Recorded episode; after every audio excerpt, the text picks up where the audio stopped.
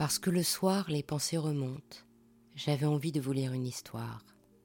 Parce que les temps sont incertains, j'avais envie de vous envoyer un câlin, un bisou. Alors je vous propose le bijou, comme un bisou du soir. Il était une fois Liz Taylor qui aimait les bijoux.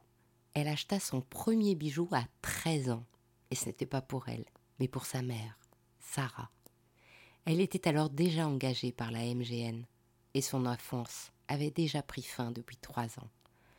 Pour offrir cette broche à sa mère, elle épargna longtemps et discuta âprement avec le bijoutier, parvenant à cet âge tendre à obtenir un rabais.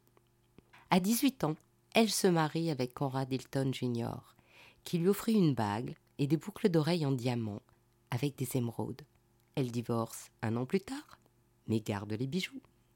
Elle tombe amoureuse de Michael Wilding. Il est anglais et pauvre. Qu'à cela ne tienne, elle le ramène dans ses bagages et s'offre à elle-même sa bague de fiançailles, un saphir cette fois.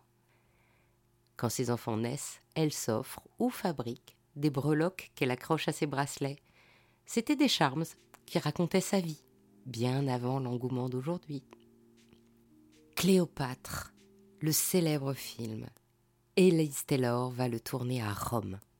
Elle rencontre Richard Burton et ils s'aiment. Il l'initie à la bière et elle à Bulgarie. La maison de joaillerie qu'elle adore reçoit certaines fois simultanément la visite du mari et de l'amant, venu acheter un bijou pour Lise. Délicate situation. Devenu son mari, Richard Burton lui offrira l'énorme diamant de 33,19 carats qui sera rebaptisé Elizabeth Taylor et qu'elle portera jusqu'à sa mort. Il était auparavant la propriété d'un nazi qui s'appelait Krupp. Elizabeth Taylor étant juive, portait ce bijou avec d'autant plus de délectation, d'abord en bague, puis en pendentif, car Richard lui offrit un diamant de 43,38 carats qu'ils appelèrent le Taylor Burton. En 1972, pour ses 40 ans, Richard Burton lui offrira le Taj Mahal, un splendide diamant en forme de cœur, gravé du nom de Nour Jehan, dont le fils, le prince Kuram, construira le mausolée que nous connaissons, le Taj Mahal pour sa reine Mumtaz. En dehors des diamants, Liz Taylor sera aussi la propriétaire de la perle légendaire du XVIe siècle, la Peregrina. Mais ce sera une autre histoire.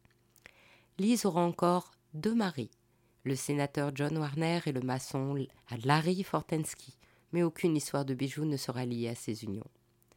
À sa mort en 2011, estimant que ses enfants n'ont plus besoin de son soutien financier, Liz Taylor décidera de laisser sa fortune à la Elizabeth Taylor Heads Foundation. La vente aux enchères de sa collection de bijoux de 80 pièces de joaillerie emblématiques par Christie's rassemblera 90 millions d'euros. Liz disait Vous ne pouvez pas pleurer sur l'épaule d'un diamant, et il ne vous tiendra pas chaud la nuit. Mais ils sont sacrément amusants lorsque le soleil brille. Ainsi se termine cette histoire d'Il était une fois le bijou. Si cette histoire vous a plu, partagez-la autour de vous. Pour vous aussi, envoyez plein de bijoux bisous et encouragez-moi en me mettant plein d'étoiles ou de likes. À demain pour un prochain bijou, un nouveau bisou du soir.